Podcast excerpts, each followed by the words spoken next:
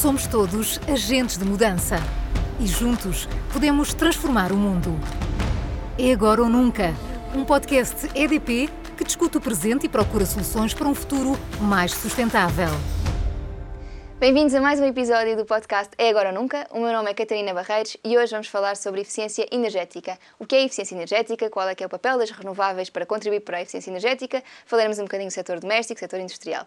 E tenho comigo dois convidados que nos vão precisamente ajudar a esclarecer essas perguntas. Temos uh, João Pedro Gouveia, uh, formado em Engenharia do Ambiente pela Nova, onde também se doutorou em Alterações Climáticas e Políticas de Desenvolvimento Sustentável.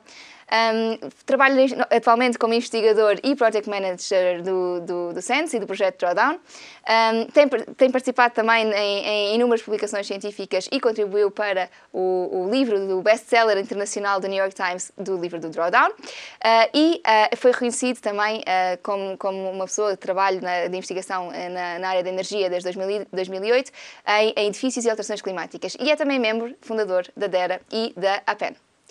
Temos também connosco Jorge Leal, licenciado em Engenharia Mecânica pela Universidade do Porto, esteve cerca de oito anos ligado a projetos e auditorias energéticas. Em 2012 juntou-se à EDP na área de eficiência energética e há cinco anos assumiu também o cargo de subdiretor de Serviços de Energia, B2B, no, eh, na EDP Comercial.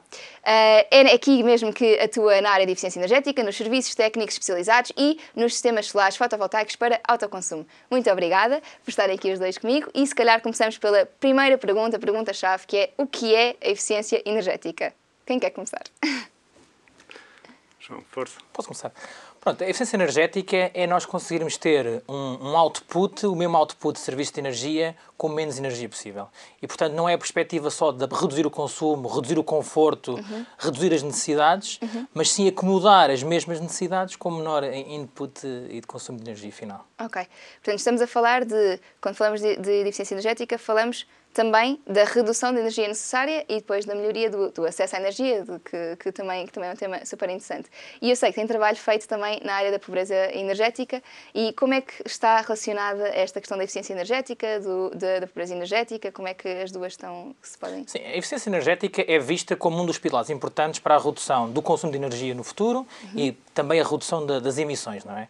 E, portanto, surge ali como uma fatia importante que é preciso investir não só na parte dos edifícios, no setor industrial, industrial, nos transportes, no desenho das cidades, ehm, como um pilar relevante. No entanto, Uh, quando se está a pensar na redução do consumo e na redução das emissões, claro que as renováveis têm sempre um papel assim uhum. importante e, portanto, nessa, nessa lógica é preciso ter aqui o balanço das duas. Uhum. Okay. Uh, e, e, já que falou da indústria também, uh, era um ponto Sim. que queria pegar, qual é o, sta o status atual? O que é que, como é que estamos a nível de eficiência energética? Estamos muito melhor do que estávamos há uns anos? Existem mais Sim. tecnologias, mais adoção?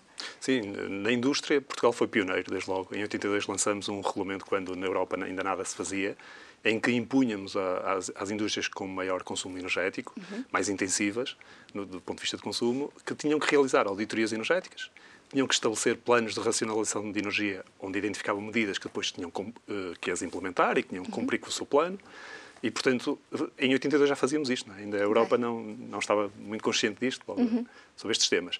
Entretanto, dentro da indústria, em 2008 tivemos uma revisão desse regulamento que impõe estas medidas, alargamos mais o portfólio de empresas que têm que cumprir com estes regulamentos.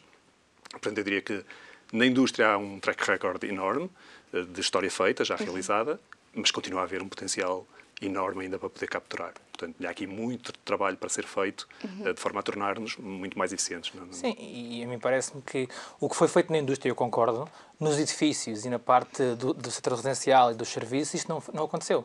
O primeiro regulamento térmico do edificado apareceu em 1990. Na Europa, na Europa, no centro da Europa, na Europa do Norte, já existiam regulamentos desde 1960, por exemplo. E então o que aconteceu foi que, na minha perspectiva, foi sempre descurada a eficiência energética pelos governos, pelas empresas, em termos dos edifícios, no setor residencial e nos serviços.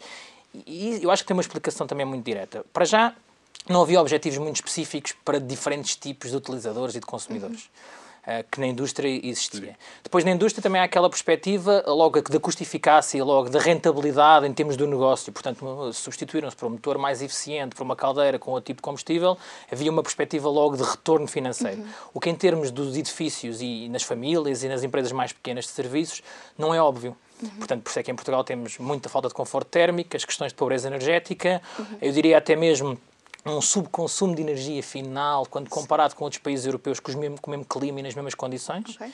E, portanto, tudo isso criou aqui um delay muito grande no país. Uhum. E, e, na verdade, se formos ver nos últimos 10 anos, talvez 20 anos, pouco, pouco se fez de efetivo Sim. para melhorar a eficiência energética nos edifícios. Sim, e houve aqui as tentativas com, com o regulamento, depois da evolução desse de 90, não é? que o surgimento vem em 2006 do novo regulamento, que impõe aqui o certificado energético certo. e de todo esse trabalho. Sim. Mas ainda assim insuficiente, claramente. Uhum. E aquilo que nós hoje vemos no património edificado 70%, 80% com um, um, nível de certificação muito, muito, muito baixo, não é? Portanto, uhum. poucas, poucos edifícios com classe A+, uhum. com uma perspectiva do ciclo de vida, que uhum. esse é outro ponto-chave quando olhamos para a eficiência energética, é que os retornos deste, deste tipo de investimentos raramente se fazem com paybacks muito rápidos, de um ano, dois anos, e que muitas vezes as empresas têm esse, essas métricas como processo de decisão.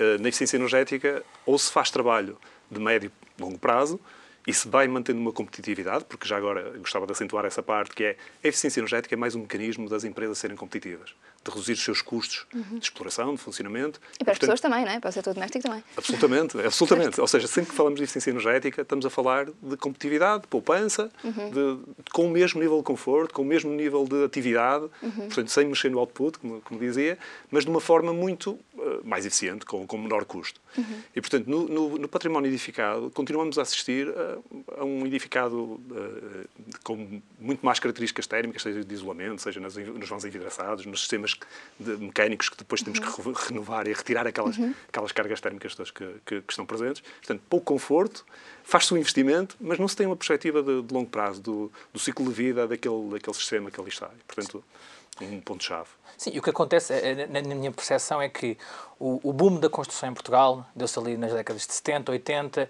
mesmo 90, em que não havia o tal regulamento térmico. E o que aconteceu foi que quis construir rápido e barato. E, portanto, chegamos aqui hoje com esse tal estoque de edifícios em que 70% a 80% é ineficiente, tem a classe C ou inferior, portanto, abaixo do atual regulamento térmico que preconiza, preconiza bem menos, não é? E, portanto, o problema aqui agora é como é que se faz essa transformação. Porque em Portugal temos taxas de renovação do edificado muito, muito baixas, 0,05% ao ano da renovação uhum. do edificado. E, portanto, aqui nesta perspectiva, quando olhamos para as metas europeias, para as estratégias da Comissão Europeia do Renovation Wave, por exemplo, não é? com a média europeia de renovação é cerca de 1% ao ano dos edifícios, uhum. e uh, com a ambição de triplicar essa, essa taxa de, de, de renovação é preciso perceber qual é o modelo de negócio para essa renovação. Como é que integramos os diferentes agentes de mercado? Porque estamos a falar de uma, de uma distribuição de agentes que é muito diferente de instalar, por exemplo, uma grande central fotovoltaica. Claro. Que aí temos os agentes económicos, são poucos, do que estar a transformar 3 milhões e meio de habitações em Portugal. É? Claro. E, portanto, está muito distribuído, as pessoas tem, também tem que reconhecer o valor da eficiência energética e não pensar só, como se talvez na indústria faz sentido, que é o retorno financeiro. Uhum. Não é? Porque aqui há muitos. Há muito, a eficiência energética nas habitações tem muitas vantagens uhum. mais alargadas. Na parte da saúde, na parte do conforto térmico, na parte da, da produtividade. Uhum. Nós agora, nesta perspectiva do Covid, mais tempo em casa, não é? Uhum. Tudo isto fez alertar as pessoas, eu acho, para o problema da, das condições da casa e como é que aquecem a casa, qual é o melhor equipamento para aquecer a casa. Tudo isto é importante neste balanço. É, e, nesse, nesse, e nesta perspectiva do doméstico, uh, quer dizer, aplica-se no todo, mas aqui no doméstico é essencial a questão da, do momento da compra do equipamento. Sim. Ou do, de, quando se pensa em fazer a intervenção, o que é que se vai fazer?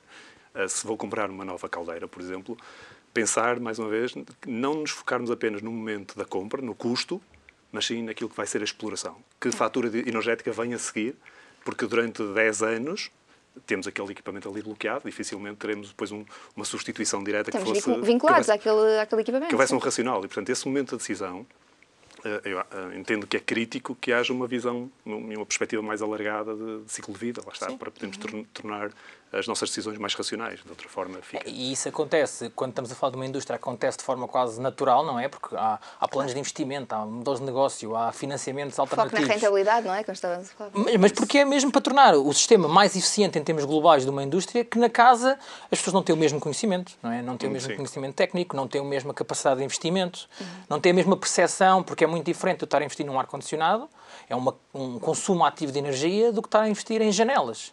E, portanto, às vezes é mais fácil fácil, percebe-se isso mesmo nos financiamentos que, que, o Estado tem dado, que as pessoas apostam mais de tudo o que é o equipamento, que é mais fácil de adquirir, mais fácil de instalar, do que pôr isolamento numa parede, mudar uma janela, pôr isolamento no telhado. E tudo isso é muito mais estrutural para este problema que temos em Portugal também do conforto térmico. Uhum. E então, se apostarmos e se conseguimos trazer às pessoas a, a, as vantagens um, e, e, e, qual é o papel desse tipo de transformações, é muito mais relevante, na minha perspectiva, do que só focar eh, mesmo na integração de energias renováveis, mesmo na, na parte da eficiência dos equipamentos de um ar-condicionado, bomba de calor, o que for, mas essa, a perspectiva passiva, não é? Claro. De eu estar a transformar a minha casa de forma a torná-la mais resiliente, uhum. a ter conforto térmico sem ter que consumir energia, porque no limite o que estamos aqui a, a falar do consumo de energia tem a ver com as emissões. Claro. A energia por si só podia não ser um problema. Sim, claro. Mas, eh, com, com, a perspectiva de alterações climáticas e da, da, necessidade de redução de emissões, é, toda a perspectiva passiva de consumo de materiais, adicional de materiais, extração de recursos, é muito relevante quando olhando para a cadeia de valor. Portanto. Sim, João, e, e acrescento esta parte. Nós, quando olhamos para, para, a eficiência energética e vemos a intensidade energética uhum. e comparamos isso com a Europa, por exemplo, nós vemos que Portugal tem um, um, uma intensidade energética superior à média de, de, dos outros países da União Europeia cerca de 10%. Okay. E apesar de termos feito um bom caminho de, de, redução, temos vindo a diminuir esta intensidade energética, ainda assim estamos acima dos nossos pares. E quando vemos que temos, por exemplo, um clima bem mais ameno do que, do que os nossos pares, os nossos congêneres não é? aqui da, da União Europeia. Portanto, deveríamos ter, ou teríamos condições, para poder ter um, um nível inferior, claramente, uhum. àquilo que é, que é, que é esse padrão. O que é que vejo? Vemos nos, nos, nos transportes o, o, principal consumidor de, de energia primária em Portugal, Okay. cerca de 36%. Depois vivemos os edifícios, e daí esta questão dos edifícios ser tão crítica, e vemos a indústria também com cerca de 30%. Portanto, podemos quase dizer é, responsabilidade é um terço, um terço, um terço. Exato. Exatamente. Aqui, transportes, indústria e edifícios são claramente aqui os, o que temos de trabalhar. Transportes ainda é muito incipiente, não é? agora começar a eletrificar e, com, e, e, e para essa via a descarbonizar de alguma forma.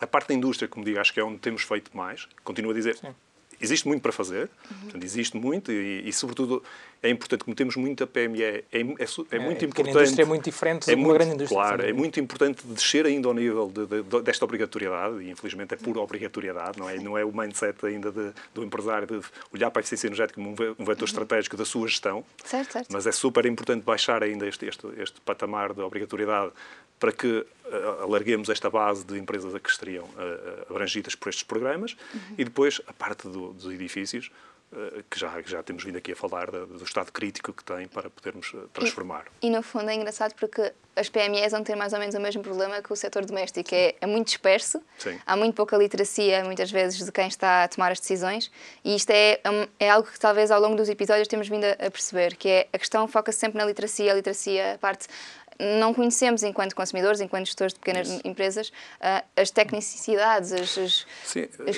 eu diria isto é que, fazendo aqui um paralelismo, era como se um, numa empresa nós quiséssemos começar a fazer a transformação, e portanto, uhum. como, como, quando vamos a um, Quer dizer, eu estou doente, e começa a tomar logo os medicamentos sem antes ir fazer uma radiografia, sem antes ir ao médico, perceber exatamente. Portanto, nas empresas é relativamente parecido. Nós não sabemos. Certo.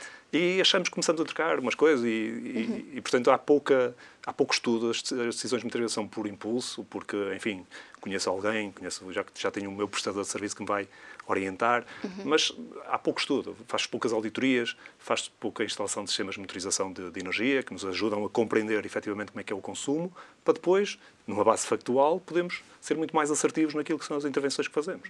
Portanto, uh, acho que ainda carece aqui, enfim, Há bons exemplos também, e nas PMEs, uhum. felizmente, uhum. temos feito um caminho e há, há alguns bons exemplos, mas, mas, há muito por fazer, claro. sem dúvida. Sim, isso a mim faz lembrar, eh, digamos, aquela ideia dos, quase dos 3Ds da energia, não é? Da parte da descarbonização, digitalização e, e até na, na, na perspectiva da, da distribuição e, e, e, democratização da energia. Porque, por exemplo, quando estamos a falar, ok, na parte da descarbonização é fácil, é, fácil não é fácil, mas, mas está, muito, como, está muito ativo, percebe-se o integramento da, integração das renováveis, como é que se consegue o solar, o eólico uhum. e assim.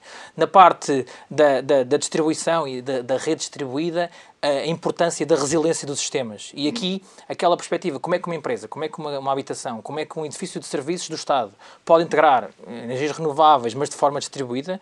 E agora um bom exemplo, esta semana no Texas, não é? Temos ouvido os problemas de 3 milhões de pessoas sem acesso à energia, com menos 10 graus em casa. E isto mostra o papel não só de estarmos ativamente a construir mais centrais, mais, mais energias renováveis, mas o papel da eficiência energética em si. Porque se aquelas casas fosse, claro que está limitado, está muito frio, mas se aquelas casas fossem mais eficientes, se, tive, se houvesse. Sim, a construção americana. É- mas, mas, portanto, se fossem mais eficientes por si só, se tivessem uma rede mais distribuída de energia, portanto, o papel do fotovoltaico, por exemplo, descentralizado, uhum. uh, imaginemos num futuro onde isso. Uma essa, comunidade que pudesse ser. Comunidades de energia uh, com baterias, talvez este problema não fosse tão alargado. Estamos a falar de, uma cidade inteira, do Estado inteiro quase sem energia. Uhum. E, portanto, o papel da eficiência nessa perspectiva de se eu tenho uma unidade de energia e que se eu consigo ser mais eficiente a usá-la é muito, muito relevante, não é? Claro. E depois eu estava a falar da parte também da importância da, da digitalização deste processo. Uhum. E aqui vem o conhecimento que estava a falar, que é se eu tiver mais smart meters, os contadores inteligentes, se tiver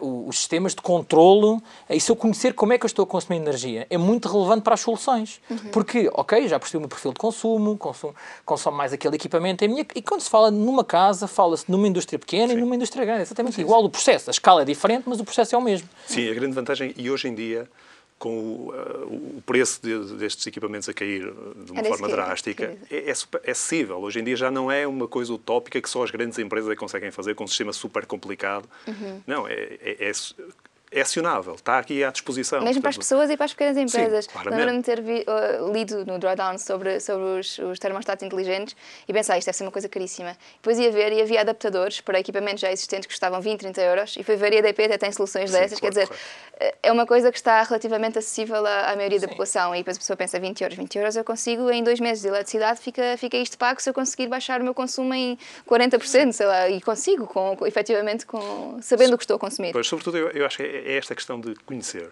É? A primeira coisa, enfim, é, também é, é lato em várias, em várias áreas, que é medir. Temos que perceber o que é que está a acontecer, onde é que estou a consumir, quais são os problemas que tenho, quais são os equipamentos em que realmente faz toda a diferença intervir, controlar.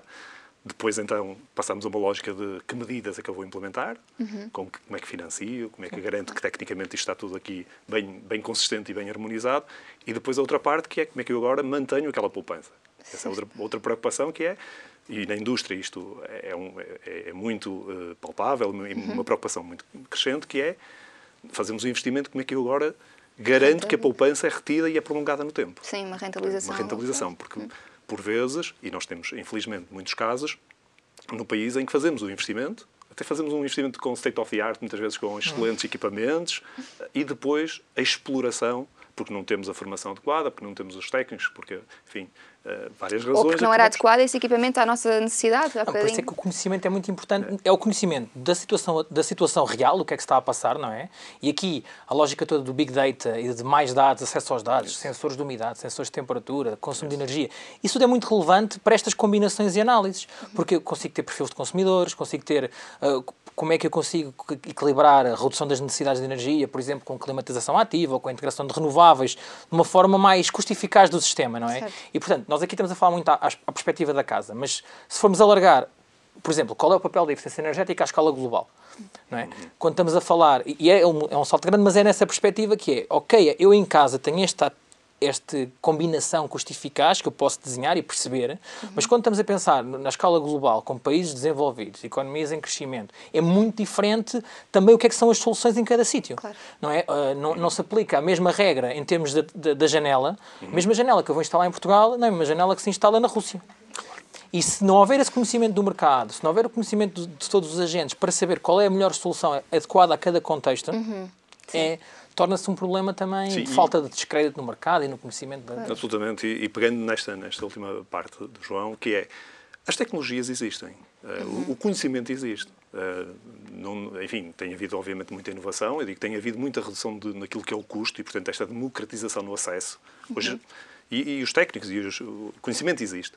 O que eu acho que ainda nos está a faltar é esta perspectiva, enquanto consumidores, enquanto decisores, de uma escolha informada, de procurar essa, essa sedimentação do conhecimento, de procurar efetivamente onde é que estão os técnicos que têm essa, essa, esse conhecimento e nos podem uhum. ajudar, e essa perspectiva de médio e longo prazo. Uhum. Uh, tendemos a fazer umas decisões muito baseadas no custo de aquisição, uhum. uh, porque é mais barato, e sem, sem, ter apenas, sem ter esta visão mais de médio e longo prazo. Sim. E na eficiência energética é decisivo. Nós não Mas aí há, há, um ponto importante que é, tem que realmente haver confiança no mercado todo de eficiência energética. Se pensarmos nas casas, as pessoas, nem toda a gente é especialista na área de energia, nem tem, nem tem esse, esse objetivo.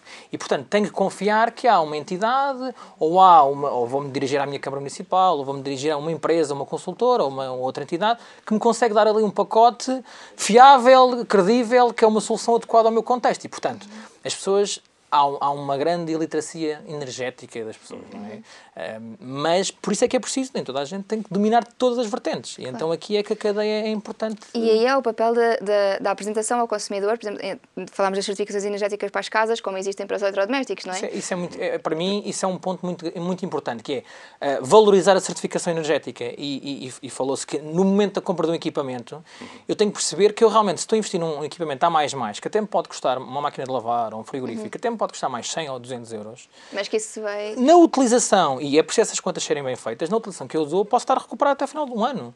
Ou ao final de dois. Portanto, compensa imediatamente. Uhum. O frigorífico é o equipamento que mais consome energia em casa. Não devido à potência, mas devido à, à, continuidade. à continuidade. Está sempre ligado. E, portanto, exato. E, e, e nessa, perspe...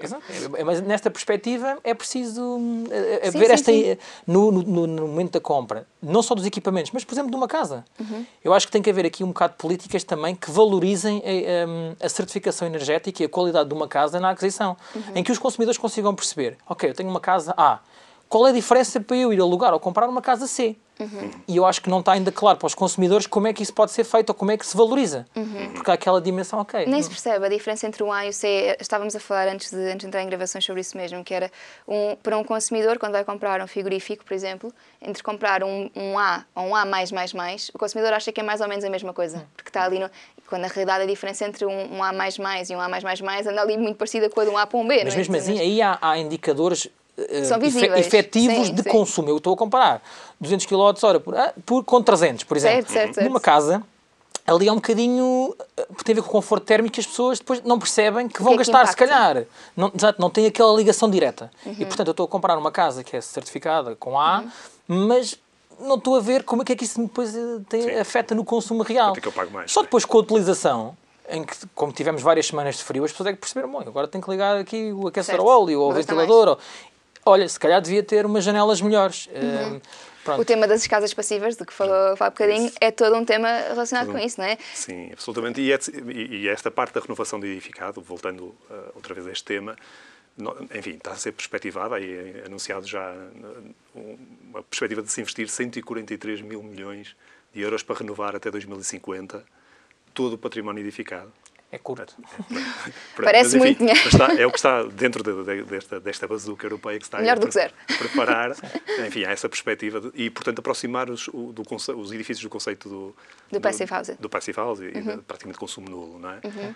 Muito para fazer, porque eficiência energética é isso mesmo, é olharmos para a parte passiva primeiro, uhum. construir bem, uhum. garantirmos que, que, temos os isolamentos corretos, que temos um bom, bem dimensionados envidraçados, que temos toda esta lógica da ventilação bem controlada, que também é outro ponto uhum. super importante. Os próprios materiais de construção que se escolhem, a maneira como se orienta um tijolo na construção de uma casa, pode claro. permitir ou impedir a ventilação, não é? Quer dizer, a ventilação, vamos ter conceitos como a inércia, solar, inércia térmica, tudo, tudo isto são conceitos que, enfim, que vão trazer aqui o conforto para depois então pensarmos que sistemas ativos é que vou colocar. É? Como é que uhum. eu vou, efetivamente, agora controlar a temperatura, por exemplo, de, de, de uma moradia? Isto porque, eh, se nós olharmos, e insisto neste ponto, nós, de uma forma passiva, em grande maioria das nossas habitações, nós não teríamos, em princípio, grandes necessidades de arrefecimento porque temos um clima ameno. Portanto, hum. aquecimento seguramente que temos. Menos no interior alentejano. Talvez aí. Correto, correto. Não, há sempre, há sempre assim, aqui algumas... uma pala que se pode pôr para sombrear e a janela, certo. certo. E diminuímos porque o, o, esse consumo. O ponto é, se não temos estas preocupações na fase de construção, na fase de concepção, posteriormente vamos ter que investir em sistemas uh, uh, mecânicos que nos deem, que, nos, que, procurem dar esse conforto, e eu digo uhum. procurem dar, porque muitas das vezes, mesmo com sistemas mecânicos, vai ser impossível Sim. atingir aquele conforto e vamos ter essa fatura de energia. E, e, sobretudo, devemos, com esta parte passiva, reduzir esse consumo, minimizar esses consumos. e temos todo o ciclo de exploração depois do edifício para poder rentabilizar este investimento que fazemos numa parte inicial. E não fica e essa outra falsa questão que é, mas é muito mais caro construir com um edifício passivo e com algumas preocupações bioclimáticas. Errado. Está mais do que documentado isso, não é. Mas aí o problema que nós temos é que, e não é um problema português, é um problema europeu europeu que o, temos muitos edifícios construídos, temos as cidades construídas e, portanto, aqui a dúvida não é tanto, e a mim parece-me que não é tanto, na nova construção ter isso em consideração, mas como construímos pouco e remodelamos pouco, a questão é como é que eu transformo o Sim, existente. 3 milhões e meio, 4 milhões de edifícios, ou na Europa. Daí o Renovation Wave, e até liga muito com as estratégias da Comissão Europeia, que nós Isso. também temos vindo a trabalhar ligado à pobreza energética, que é como é como é que com a eficiência energética conseguimos estar a, também a mitigar a pobreza energética.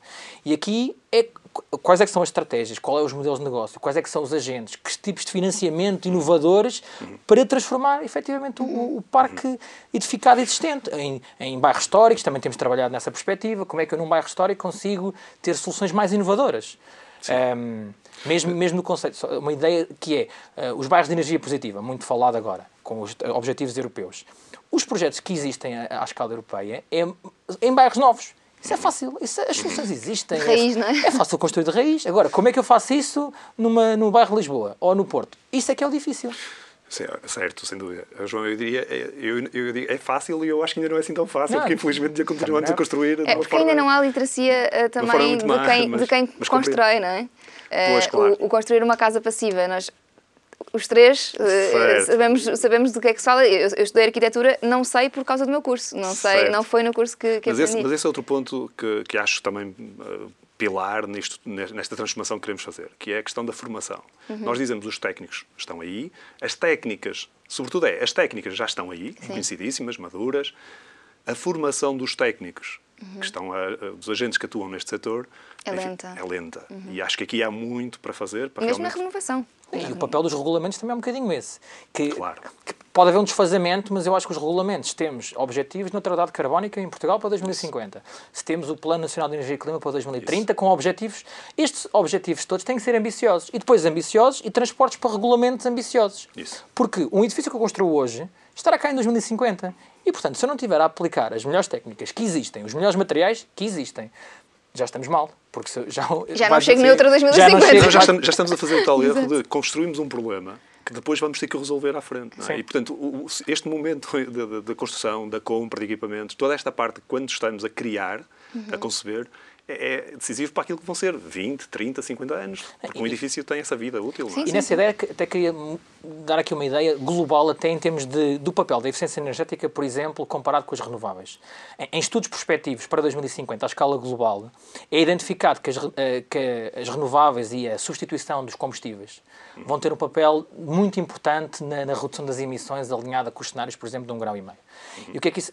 Em cerca de 80%. Portanto, a substituição de combustíveis e esta perspectiva de integração de renováveis vai representar 80% dessa redução. E a eficiência energética apenas 20%. O que é que a eficiência energética tem de papel muito importante? É que vai atenuar o crescimento eh, económico perspectivado com o aumento da, da população mundial, com o aumento das necessidades em vários países, eh, o Sudeste Asiático, mesmo em África, na América Latina, com as necessidades de mais coisas. Certo, certo. É? Precisamos, estamos a consumir cada vez mais. Cada vez mais. E o papel da eficiência energética nos cenários que se vêem eh, a nível global só tem, é ali para atenuar. A minimização desse aumento. É minimizar, Exato. o que infelizmente também mostra que é preciso não é infelizmente, mas é preciso pensarmos de forma integrada. Não é só olhar, bom, a eficiência energética vai resolver. Não, não vai. Claro. Vai atenuar o crescimento, que é muito relevante, mas nessa perspectiva, infelizmente, não vai fazer-nos reduzir as emissões, associado à redução do consumo de energia com as emissões. E, portanto, este papel da integração de renováveis, a, a eletrificação dos sistemas, a, a parte de eficiência energética dos equipamentos e com a parte passiva, é tudo bastante crítico para esta evolução. E, no fundo, faz tudo, tudo isto são partes do mesmo ecossistema, digamos assim, para fazermos uma transição energética. Sem dúvida, não podemos apostar só em renováveis Exatamente. ou só. Tem uhum. parte passiva, renováveis, vários tipos de renováveis, porque depois, por exemplo, há aquela potencial discussão, eu não posso ter só solar. Claro. Eu não posso ter só eólica. E é aqui um balanço. A eficiência das próprias energias. Não é, otim... não é só intrínsecas, é o mix, o mix, é, o mix, é a otimização do sistema energético todo. E, quando estamos a falar à escala global, é isso, é, não podemos ter o mundo inteiro solar. É, há, se calhar há países que é, há de ser as ondas, outros países há o recurso Sim. à biomassa e o recurso aos resíduos. Portanto, a combinação e a panóplia de soluções é muito relevante, não apostarmos só sim, sim. No, sim, sim, sim. No, cavalo. E, e esta, esta, esta perspectiva de, de, mix energético que temos vindo a fazer, e na nossa base hoje, hoje cada vez mais renovável, tem uhum. entrado uh, com boa intensidade, tem-nos permitido baixar, por exemplo, a nossa dependência energética enquanto país. É? Uhum. Se tínhamos uh, há 10 anos atrás 80% dessa uhum. dependência, hoje em dia estamos com 75% e a meta que temos é de chegar a, em 2030 a 105%. Uhum. Portanto, o crescimento da renovável, sobretudo aí do solar, claramente aqui o solar vai ter um papel, uh, uhum. assim o diz também no, o, o nosso PNEC, o nosso Plano Nacional de Energia e Clima, de crescer oito vezes, seja o solar uh, descentralizado, portanto, com a possibilidade da democratização do acesso, com uhum. a, a, a, o cidadão comum a poder produzir a sua própria energia, ou pelo menos uhum. parte dela. Certo. Uh, e, portanto, numa lógica de autoconsumo, produzir consumidor produto local e, e, e consumo local, mas também por via das centrais centralizadas e em termos de potência que é instalada. Portanto, no, no solar, muito crescimento, o eólico seguramente também vai ser, continuar a ser um vetor, sobretudo com a hibridização, de, temos Sim, aqui... eficiência. Temos, cada vez as tecnologias estão mais eficientes intrinsecamente. Portanto, temos claro. a eólica com os pás muito maiores, Isso. os fatores de capacidade muito superiores. Todos os anos os custos destas tecnologias, especialmente do solar e agora mais recentemente das baterias, uhum. há quebras de 80% do, do custo ao ano. Uhum. Tudo isto vai democratizar o acesso, tornar mais fácil a integração destas tecnologias no mercado. É? E, e, vai ser, super, uh, creio que vai ser também crítico esta capacidade da digitalização de criar os tais mecanismos de controlo. Porque, uhum. por exemplo, quando, baterias, quando as baterias entrarem massivamente e serem acopladas a sistemas solares fotovoltaicos autoconsumo, uhum. numa base, outra vez, falemos doméstica, uhum. vai ser necessário termos depois sistemas de controle que permitam fazer esta gestão de quando é que eu faço uma carga da bateria, quando é que faço essa descarga, e muda radicalmente aquilo que será eh, a forma como nos relacionamos com a energia. E que Portugal já é um bom exemplo nisso, não é? Tínhamos a gestão que a REN faz da transmissão, do, do transporte de, de eletricidade, um, também a EDP, na, a várias escalas. Portugal é um bom exemplo. Portugal é dos países mundiais que mais conseguiu integrar renováveis variáveis, não é? Eólica, Pronto, e isso é muito importante também mostrar que há, há as várias perspectivas, descarbonizar, digitalizar, democratizar, uhum. tudo isso é muito relevante nas, nas várias dinâmicas. E não são incompatíveis, e é, e é isso que é, que é engraçado ver. É, muitas vezes nós achamos que temos de fazer uma escolha e que temos de escolher ou é democrático ou uhum. é... Mas a verdade é que quando apostamos na eficiência energética, nas renováveis, apostamos em soluções melhores a longo prazo, que são melhores também para, para, para as economias locais, não é? Anda tal questão de descentralizar e de conseguirmos ser autónomos, de se vier um nevão... Uh, uhum. não ficarmos sem energia, Ou não é? uma seca em Portugal. Ou uma seca, uh... que é mais provável em Portugal. Pois, é certo. e uma, e uma, uma parte que, que agora falava sobre esta questão das comunidades locais tem a ver com a capacidade da eficiência energética gerar emprego local. Que este é outro aspecto super importante da eficiência energética, que é um, enfim, um excelente promotor, porque por cada milhão que eu invisto, crio cerca de 15 novos postos de trabalho. Okay. Okay? E, portanto, este é outro drive muito importante, local. Uhum. Na reconstrução de habitações, eu não, não, não vou Sim, não, é, não, não importação, não, é? não faço importação do empreiteiro ou da, do negócio. Portanto, isso é, isso é muito relevante também. O emprego que esta perspectiva da, da, da, da renovação do edificado, em tecnologias de forma espalhada pelo, pelos edifícios residenciais e de serviço e de, de, nos, vários, nos vários municípios, é muito, é muito importante para, para, para a transformação económica também. E, e, e, acho também, não é uma questão de, por exemplo, olhando para o financiamento, porque pensamos sempre como é que fazemos isto, onde é que, uhum. onde é que há dinheiro para isto. E, e, a minha perspectiva não é por uma questão de falta de, de financiamento. Okay?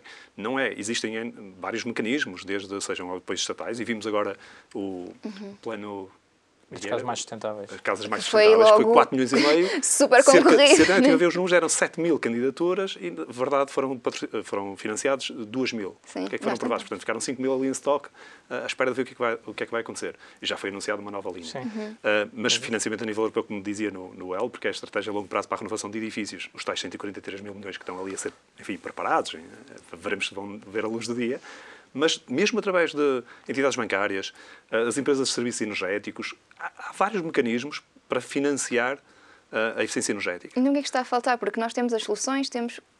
A minha perspectiva, pessoal e da, da, minha experiência, falta que o ator, o decisor, sejam através das empresas, sejam através do consumidor uh, final, doméstico, tenham uma maior consciencialização de que este negócio é um negócio que existe e ele pode uh, tirar partido dele, não é de curto prazo Uhum. Não é num ano ou em dois anos, salvo alguma outra medida, certo. e os LEDs, por exemplo, enfim, aqui há, aqui há outros, mas salvo uma outra medida, não são medidas que têm um retorno ao final de um ano ou dois.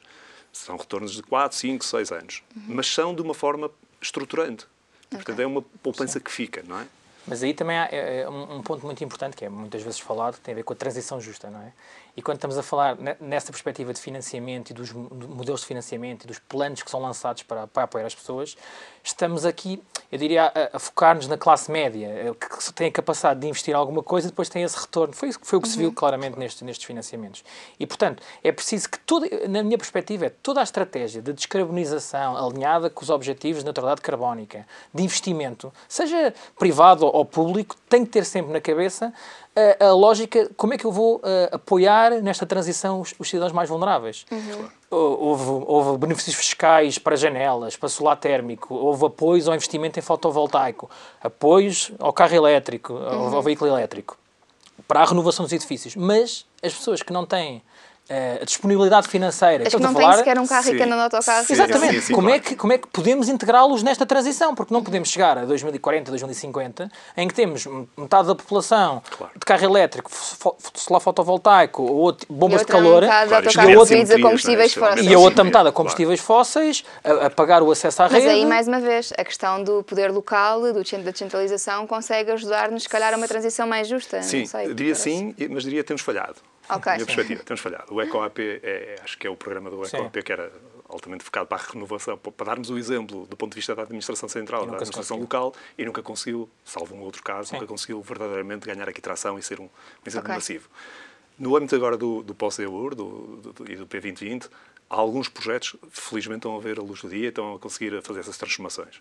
Mas continua a haver aqui uma grande lacuna na, na parte de, do Estado conseguir dar esse exemplo e naquilo que é o seu património edificado, que é imenso, mais uma vez, uhum. de poder eh, sinalizar isso e fazer essa, esse, esse balanceamento entre a, a, a, classe média, que tem outro poder de compra, com aqueles que são mais desfavorecidos e poder levar, de certa forma, esta, esta transição uhum. energética também a essas populações, que é Sim. essencial para a coesão, desde logo. Claro. Uhum. Sim, portanto, falta aqui uma, uma, uma entidade, não é? o Estado, que, que, que, se predispõe desde já a dar o exemplo, vá, e que, mesmo nas frotas, mesmo na. Portanto, quer dizer, é uma realidade, os transportes públicos são uma realidade. Portanto, a descarbonização, falava-se há bocadinho do peso do transporte. Uh, nós podemos falar de carros elétricos, mas a maioria das pessoas não anda de carro próprio, quer dizer, anda, anda de transportes. Portanto, uhum. tudo isto tem, tem, depois tem problemas relacionados com a transição justa, não é? Portanto, nós precisamos de arranjar soluções que sejam. Que sejam... Sim, massificáveis e que possam chegar a toda a população, não é? Uhum. Uh, dizer também, eu sinto, depois do, do, enfim, daquela da parte do programa EcoAP não ter corrido assim tão, uhum. tão bem, que uh, os muitos municípios têm conseguido fazer recentemente trabalho nesta área. E, por exemplo, na, na gestão das suas frotas, uh, vemos essa eletrificação muitas vezes a começar por aí. Sim, e, portanto, até mais à frente do que propriamente muitos dos privados, do setor privado. Okay? Portanto, uh, há aqui também uh, uhum. alguns aspectos onde uh, os Poder Central estão a dar certo. realmente esse exemplo. Sim, é? por exemplo, nos LEDs, da iluminação pública. Isso foi ali uma medida que se percebeu que havia logo ali uma rentabilização em termos económicos e temos claramente todos os municípios, muitos sim, municípios sim, em Portugal nessa transição. Portanto, é a primeira medida é a iluminação pública para LEDs. Uhum. Depois o, o, resto tem que avaliar, não é? Mas e, e, eu também acho que aqui, igualmente como as famílias, falta o tal conhecimento. Porque o município, uh, Portugal tem mais de 300 municípios, não é? Essa desagregação de conhecimento, nem todos os municípios têm um especialista de energia, um eletrotécnico, um engenheiro de...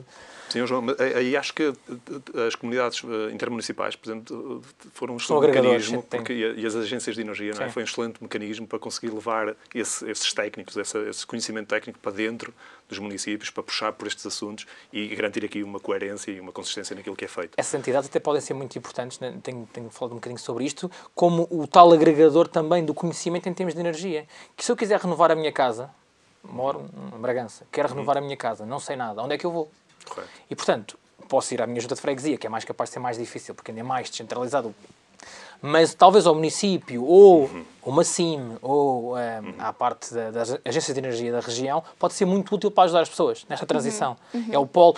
Ninguém pode ir falar com o governo, não é? Quer, sim, quer sim, investir. Sim, mas há ali um intermédio certo. importante. Sim, sobretudo porque há muitas medidas que são comportamentais, que não exigem investimento Há, há, muitas medidas que são de, enfim, com algum investimento, mas que o retorno ainda assim é, quando olhamos para o, para o tal ciclo de vida daquele equipamento, uhum. daquele sistema que ali está, uh, é 20%, representa, se eu, se eu num sistema solar uh, térmico, por exemplo, que tem uma vida útil esperada com alguma manutenção de 20 anos, 25 anos.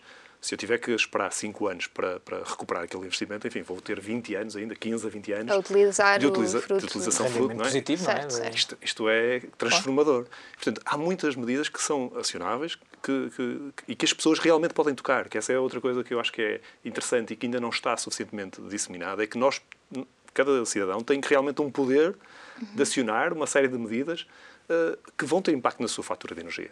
Porque eu, eu, gosto sempre de dizer isso, a fatura é uma é, é multiplicação de um preço Claro. por, por um consumo. E eu nos kilowatts, uh, nos kilowatt-hora, eu consigo trabalhar Sim. no preço É o tal difícil. controle, não é? Estava É o que as pessoas conseguem perceber e, portanto, Portanto, se entrar naquilo que é o nosso raio de ação, não é? O que é que eu posso impactar? Onde é que eu posso decidir? Onde é que eu tenho Sim. realmente poder de decisão? Mas aí também leva, o que eu, que eu vejo muitas discussões dos cidadãos eh, normais, ditos assim, em que olham para a fatura e não, não, não é não perceber a fatura, é só como é que eu subi 20 euros este mês? Porquê? Porque não tem esse conhecimento, não temos esse conhecimento na nossa casa, quanto é que está a gastar o aquecedor a óleo? Eh, quanto é que está quanto é- o ar-condicionado aqui 10 minutos? É mais vale ar-condicionado ou aquecedor a óleo? Só o aquecimento de águas sanitárias. A maior parte das pessoas não tem noção do impacto que o aquecimento de águas sanitárias tem logo na conta. Quer dizer, o- a, a verdade é que há coisas de com- comportamentais que podemos aplicar em casa. Nós, Sim, sim. nós somos, eh, em nossa casa, não, não querendo person- personalizar muito, mas eh, nós conseguimos ter consumos de energia de metade de outras pessoas que, que têm o mesmo estilo de vida que nós. Por, por comportamentos eh, que são saber que metade do nosso consumo está no frigorífico e no aquecimento das águas sanitárias e, portanto, o que é que nós podemos fazer para isso? Ok, rentabilizar quando se aquece as águas. Nós temos um termoacumulador inteligente, por exemplo, que conseguimos. Portanto, claro que isto são, são, são, são coisas, se calhar, mais específicas, mas os LEDs, os tais LEDs que estávamos a falar, com uma medida tão, tão importante, que custam um euro um LED hoje em dia, não é como há, como há 10 anos. Mas, a- cinco. mas- Há cinco. certo. Mas esta questão, por exemplo, das águas quentes sanitárias é, é- é essencial, porque na a eliminação representa cerca de 4 a 5% do consumo elétrico de uma moradia. Que eu acho que as pessoas têm- acham que é muito superior também. Sim, é só desliga as e- e, luzes, portanto, mas não é o. e- e- Não tomes banho de um quarto de hora com água a ferver. certo? E, e, exatamente. É e, e- portanto, nós fazemos investimento para LED, excelente, ótimo, mas a preocupação com a água quente eh, sanitária é, é- é fundamental, não Uhum. é? Porque se não resolvermos, e nós temos eh, horas de sol no, neste- no- no nosso país como, como não existe na Europa Central, e, por exemplo, eh, a, Austrália, a, a Áustria, aqui há uma- cerca de, pai, de uma década, eh, lançou um programa onde instalou 4 milhões de metros quadrados de painel solar térmico. E nós escapamos desse processo. E, nó- e nós não chegamos, e nós não chegamos a, teremos que 400, 500 mil eh, metros quadrados instalados de painel e temos horas de sol como, como a Europa Central não tem. Sem Portanto, dúvida. há aqui N medidas que nós podemos acionar, que estão disponíveis.